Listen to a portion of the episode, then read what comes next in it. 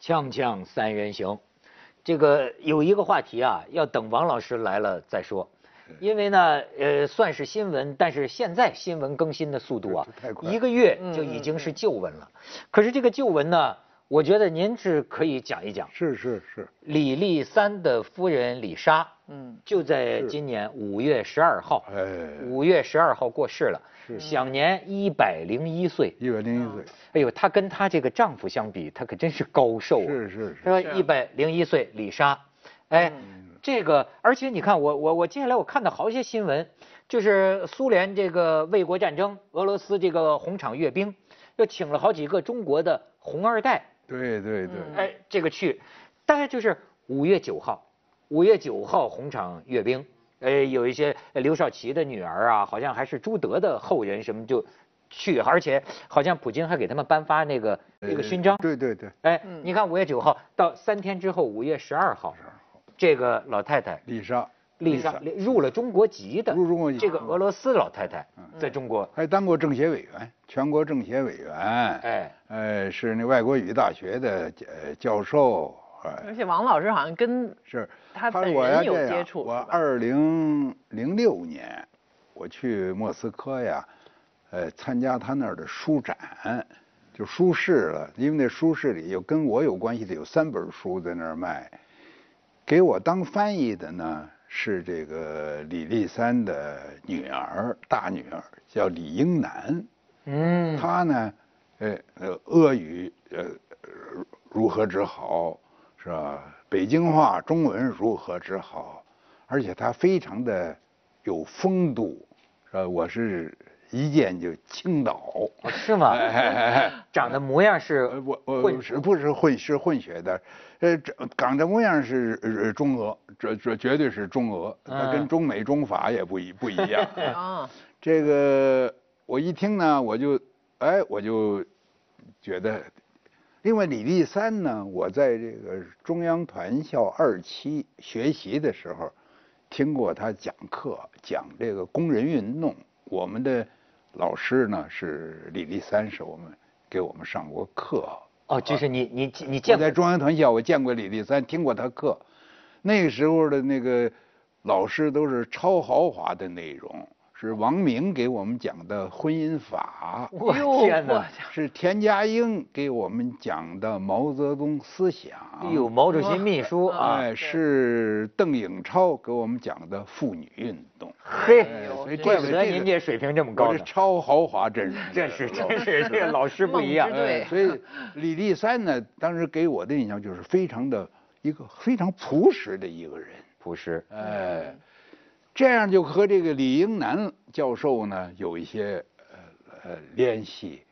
我还请这个 Lisa 他们一家子呀，呃一块儿吃过两次饭，一次在北京，一次在北戴河。呃，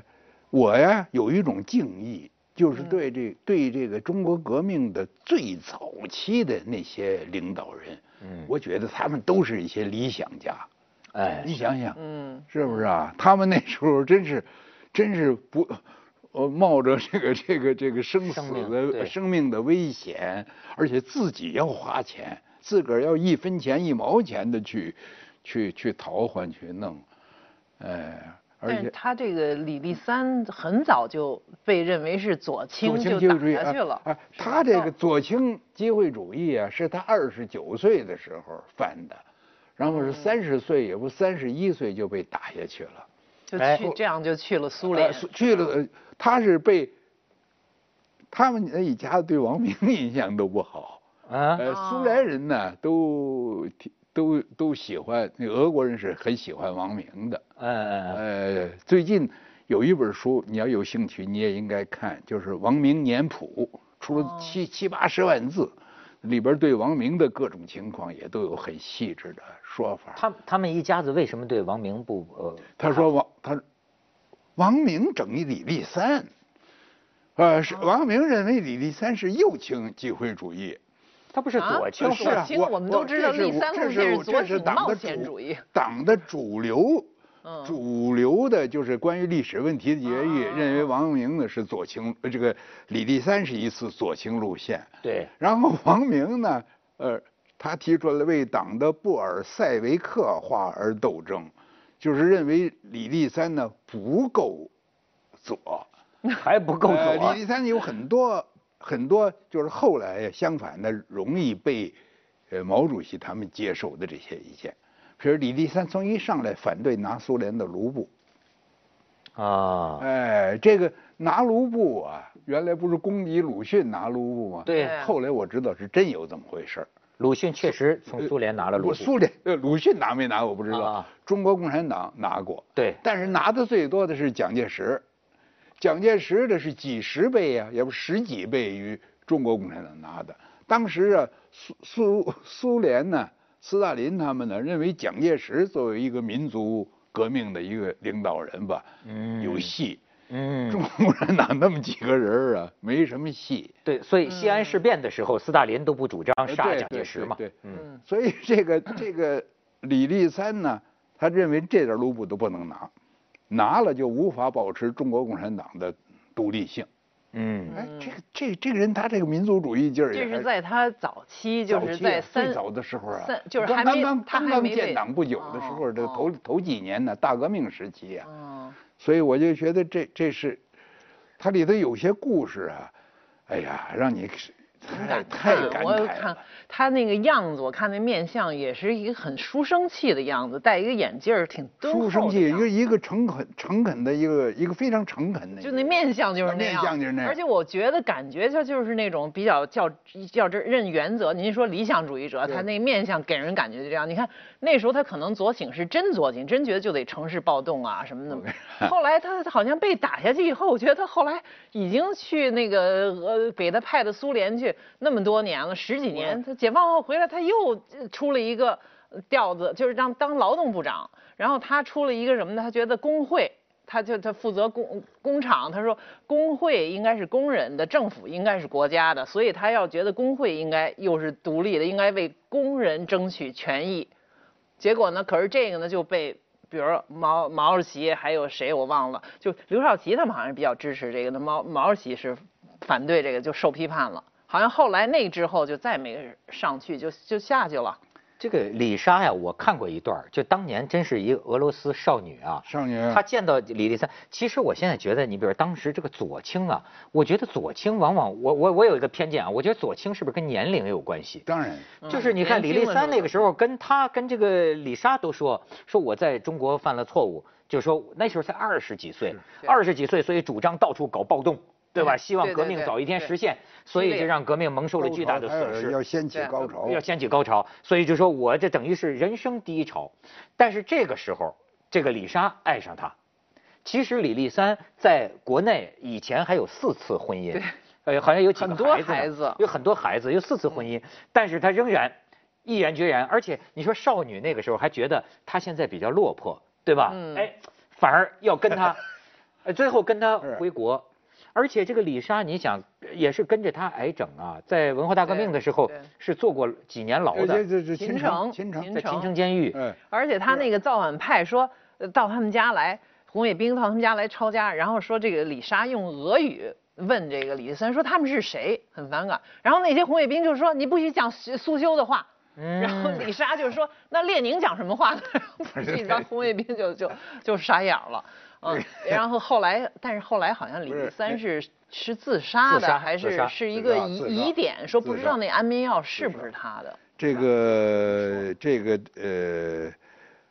就是李莎的这个回忆录啊，我就觉着是比较真实。嗯嗯哎嗯，他比如说他我他有几个给我印象深的啊，一个是李立三到苏联不久也被逮捕了，而且被宣布是日本特务。对可当时逮着亚洲人就算日本特务，打着逮着欧洲人呢就算是英国特务，嗯而且给宣布给你判死刑。然后这李立三就说：“你们不能给我判死刑，我是原来的中国共产党的总书记。”那些审判官呢就哈哈大笑，就你他，你像他三十刚过嘛，嗯，就你这德行，就看他那个 那那那个，就是他说的有点呆呆板板的，对对对对那那么一个一个像个念书书呆的子一书呆子念书的对一个圆圆眼镜儿，对啊一个黑圆眼镜儿的那么一个人，你你你哪像总书 记去？你这不是你想你想蒙谁呀？哎，他里头也讲这个，而且当时的共产国际的有些人，实际上也都是些极不可靠的人，都是一些呃，这个来来来整他。他赶根本不认识的人把这些人也陷害他三几年是不赶上了那个斯大林肃反了吧？对了对就乱肃抓反人，说把他当日本特务抓起来以后，这个李莎到莫斯科的各个监狱去一找个他。监狱一个监狱的找，因为你找不出来。哎，最后还真找着了。哎呦，我我也真对的他的是这这个爱情故事很有呃这对个很很想想觉得很很像那个十二月你党你人你的跟这个李莎心思似的聊起来的时候，对对你觉得她对这个李立三多年之后这个当感然情当，然都非常好啊。哎，而且他不是说他，不是你这你等我说完呢，嗯说是等到这个中国革命一胜利是吧，就来了一大批苏联人，来了一大批苏联人呢。那时候苏联二战以后啊，经济非常困难。相反的，到了中国以后呢，发现呢、什么吃的喝的，那时候咱不还还有这个公私合营，对还没合营呢，还各各种小贩小商都多得很，所以觉得简直这是天堂。怎么这什么东西这么便宜，这么多？想吃什么有什么。哎，他提这个，他说另外呢，就是那个苏联人呢，一见他是俄俄国，他一见苏联人，他就认为是自己家乡的，过去赶紧说话。苏联人躲着嗯他，然后有人跟他说了话，回去以后就被批，说这个他是已经是背叛了苏联的，已经跑到中国去的一个人，你们这个人是不可靠的，你们不可以和这种人接触。所以您一听呢，这哎，我就觉得，所以你说这种这个人生啊，是个什么对人？像李立三这个李莎啊，我觉得这一辈子就是被人当成叛徒、特务、间谍的一生，对对吧？跑到苏联，你这是特务抓监狱哎不是，特务就回到中国，你也问题是是苏他联到了间苏谍。联呢，他那个滋那个苏联人在那个那个滋味儿所碰到的问题，和我们在文革当中或者什嗯么时对候碰到的问题，呃，这个如如出一辙。因为到了对文革当中就把他当成苏联特务了，当对了当他然说他你这苏联老婆还说是他的上级，说给他给他指令让他给苏联汇报 做报告，所以他最后自杀的时候，据说这之前还特地我不知道是真是假，王老师可能知道这个就就是说他给特地给党中央还是毛主席写了一给封毛主席写信说我家里我可能走上了自杀自绝于人民的道路，但是我家里绝对没有不是特务里通外国这个家革庭这个革命当中啊，他会吸引各种的志愿者和理想者。对其实像李莎这样的人呢还有一批，比如说王炳南的那个夫人安娜王，嗯她也很有名。呃，她后来啊离开了王炳南，那是在这个整个文革都结束了吧，还是怎么样？她就是想回德国了。她也是，嗯她是德国人。她回德国，她还写了一本很厚的书，叫叫叫这这个《Fighting for Mao》，呃，为毛毛泽东而战。嗯呵哎，哎，他 是，他老而弥坚呢哎哎这那个也是，你你看他的那个书啊，也是热血沸腾啊。而且他到当时老年回忆的时候老年还是回这忆啊样，他是这不样。是王老师，这个您是那个年代哈过来的，就是有一个我我都不太理解啊，就是你比如说李立三嗯到最后被打成这样哈、他给毛主席写信信对，就是最最敬爱的毛主席对。其实你说，就如果是我的话，我我难道不会想到说，这他这个一我这打一成这这一样切，难道跟他没关系吗？那这我这个这些事儿就就非常，我我也说不清楚。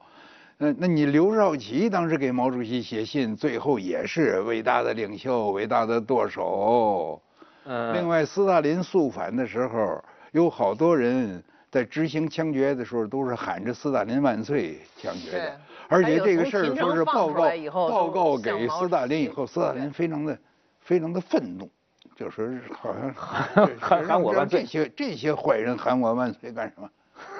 您您这个我我我这这这个咱闹不清楚的，革命的咱就绞别肉机，反正这这回你别是别别琢磨他了。啊，对，对你，而且你比如说这个最后，而且很多呃，你刚才讲是疑案嘛，就我看是不是李莎的回忆还是谁他的子女讲的，嗯嗯就是最后为李立三平反了嘛，就是平反了之后，这个好像是中组部啊还是哪个部啊，把当年的这个文件呃一些记载给他们看，对他们觉得啊，就说李立三自杀，但是这个身高不对，差了十几身高公差分，了十五厘米，体重也不对对，所以就说你当时说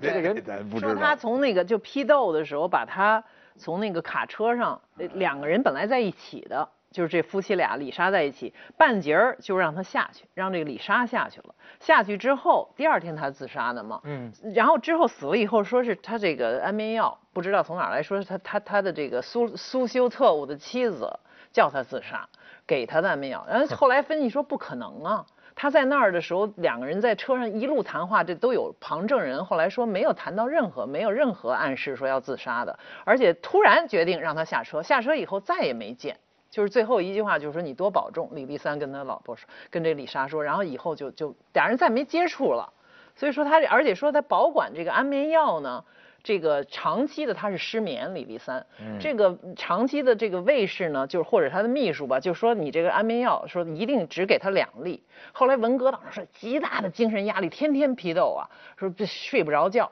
说再给我多一粒，说两粒不行。然后这个秘书说一定不能给他多一粒，就怕他攒了安眠药以后会自杀什么的。然后李立山他暴跳如雷说：“你我怎么会走上叛党的自杀是叛党的行为？我怎么可能？你们不就是怕我自杀吗？就不给他。但是这最后结果还是不能给他，所以不可能他有攒了很多安眠药，你知道吗？这都是后来的回忆啊。而且他这么一个，呃就是这么一个暴暴躁的时候说出来的话，可能也是真实的。他他自己是没有自杀的想头的，这已经是在文革当中了。就他六七年他就自杀了，就是说他在很死前不久还是这种想法呢，怎么后来突然就自杀了呢？是一个疑团。对，这个还是这个这个我就不知道了，我也没有跟他们谈论过这个话题。嗯李莎的回忆录里头也没有确凿的是这个说法，说他啊到底是怎么样，这个没有。但是我还可以说的呢，就是中国革命在一开始，它也是有它的国际性的，是不是啊？嗯嗯嗯哎，所以有俄国人参加进来，呃，以至于参加的连苏联那边都都都觉得过了，说你这样不行，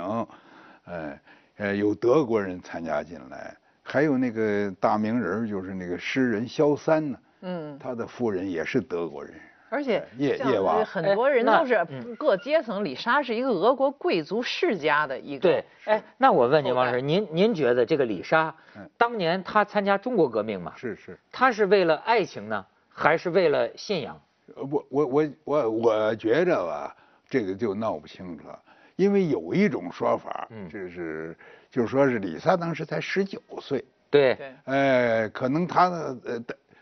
你说那个那个什么呃高，越是高级的出身呢，对恐怕他的压力越大，对他日子过得不会好，因为那是苏维埃英革时命期嘛，，对，啊哎，相反呢，有一个中国人，这么显感觉显得比较朴实可靠的这么一个人，这么热烈的对追求他，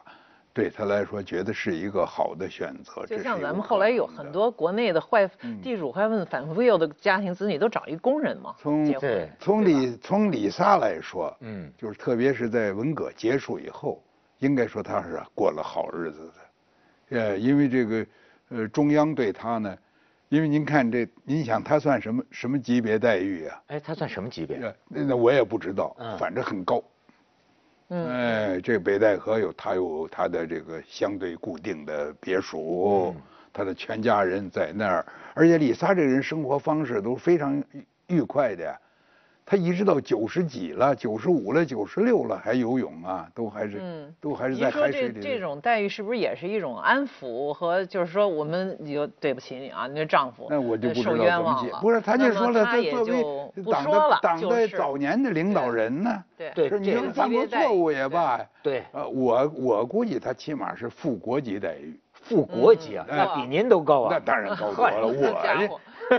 呃，我我我在北戴河只能找做鞋的一个点儿待呀。那 您说他是因为这个后来最后他咱咱说们先去一下广告呃再说嗯啊，锵锵三人行广告之后见。哎，张老师，您要问什 么？我刚才就是说，呃，他是不是因为他后来后晚年享受了很好的待遇，也等于是一种物质上的补偿和这个，所以呢，我有时候看到中国人这种到后来就是说回顾当年，老说无怨无悔。比如我们这一代有很多，我就对有很多知青的，就是说我们无怨无悔啊，青春无悔。那但是这种有是不是也有点抹稀泥呢？还是说他是有很多事情他也不愿意讲？比如说，实际上他们是当时恨不得离开农村，然后这这在中国看呃知青期间，他看透了这个社会啊，底层我们终于知道怎么回事，干革命也不好玩儿。去但是他后来他要说无怨无悔。那么李莎的这个回顾，他好像也是不是说这么中国化的啊？可能咱们这报道就给他变成无怨无悔，他就是说我我也不抱怨啊。哎我只能只能说呀、他如果他在苏联的话，也许处境更坏。说不定活不到啊一早百就零一到岁了。因为咱有很多这样的故事。 对其中还有一个故事在澳大利亚出的，就是哈，呃，哈尔滨记事，就嗯，写一批白俄逃到哈尔滨，在哈尔滨相反的，他们跟当地的这个中国人相处的都很好，生活也很愉快。然后这个二次大战以后，呃苏呃苏联那边宣布欢迎他们回去，不管他们原来是什么。嗯，这个白军的军官也好，也这个这个什么呃爵士、伯爵、公爵也好，都欢迎他们回去。但是回去以后，后来又陆陆续续 枪毙了一个相当大的比例。嗯，哎，真是就是写就写这一段故事，所所以以咱咱就不知道李莎的经验了。也许她觉得她在中国活得还不错。另外，您说这个，比如不经历了很多的苦难，嗯经历了很多不公正，对，但是最后呢，一直是对她很好。嗯这个人就慢慢的就觉得这是，这和那个一开头一直对的很好，到最后突然一个嘴巴扇过来了，这个感觉我想是不不一一样样。因为人他往往下走哎的还有一个 感觉，你和是他已你经到你底儿了，说再怨稍好他和都你觉得说怨和悔有什么意义呢？嗯，对，说这也说我是一现个在怨对了，嗯你你怨了您怎么着？您别出生到苏联，或者别认识呃李立三，对或者不到中国来。不是嗯你这个是不是有一个也是一个中国文化或者东方文化的一个，就是自己跟自己和解，就是说对我我说也没用，所以这是一个没有结果的事情，我不如就保住我现在的快乐和幸福和待遇。但是也有另外一种思维，这也许是不是不太中国或者西方说，我为了真相对。我为了这过真去相与对和死解去嘛真相之后才是和解，所以我一定要把真相要这说这出来，这这这是是另外一种态度，对吧？可能，但是可能在这边，我们为了真相，也可能就付出了极高的代价，您就别幸福了，这您里也啊别，这里头又有您可文能又要后悔了又有文化的问题。对哎，中国确实是认为和谐高于文高于真相，对，这是、嗯这而且是。呃你看《嗯红楼是梦》里是的，是《红楼梦》里也是这样，是不是啊？那个，哎，这个《红楼梦》里边儿，那个彩云对，偷了王夫人的玫瑰露，嗯，呃，但是为了和谐呢，呃，由贾宝玉顶缸出来说是我偷的，对嗯，呃，这个平儿处理的，哎对，然后他处理的这个连林彪都有一个批注，哦，就是平儿太好了，我要向平儿学习。哎，哎您咱们这是一种实用主义的嗯态，只要解决问题哦不。不，不咱而们且真咱们善是美呀集体、啊真并不重要，对啊善美和重要。而且这啊个善和美呢，是一个集体的善和美，是就基本是上家和万事兴啊，什么家可对不啊可，很都多是这和这些嗯通着的，你自己的冤屈是小的，对呀、整个社会的和谐啊，整个这国家的形象是嗯更重要的。所以，那么你个人你就要看大局，对吧？从大处着想。而且再说一个更实际的考虑，就是说，您要不为大局考虑，那可能代价很高。比如我现在听说是网络有一个新的用语，我就觉得很中国式，叫什么呢？这个要带脏字儿了啊，就是说一牛 就傻。你听说过这个吗？是是是好，一牛掰就傻掰，咱们这么说吧。嗯嗯他的实际上就是说，您别牛，您要牛，您要较真儿，您要那个真，您第二天您就怂了，您就傻了。对而且大家对这个说法呢，是一种就是说这是一种智慧，就是说不是说他牛。呃，他真牛，这个而是说他傻，你这知道是个他才会有那这种真是个很难把握的分寸和选择，就是是这另个外呀，特别是遇到这些比较重大的，呃，政治性的问题的时候，那你李莎不管怎么样，你李立三是一个重要的政治人物啊对。他他不管他是怎么死的，他是自杀的也好，被杀的也好，他嗯是一个重要的政治人物。嗯，而且他是一个他这个符号呢，它是中国革命的符号，对它不是一个呃这个这个农村农村一个士绅的符号，对它也不是一个写小说的人的符号对，是不是？对对对哎我还有个写小说的人的符号呢，是不嗨是？呃，他也，他绝对，绝对是中国共产党的早期领袖。对后来虽然他被批判过，甚至文革中还有受有过什么这个待遇那个待遇，他总的一生他选择的道路是什么？哎嗯，还你真你是怎么他怎么他怎么可能设想说我这个道路选择错了，我不如对当时参加国民党。接着为您播出《健康新概念》蒋。中正先生这个办他的等事于，否定了他不他可能的自己，而且蒋中正混的也并不没有什么令人信没错儿。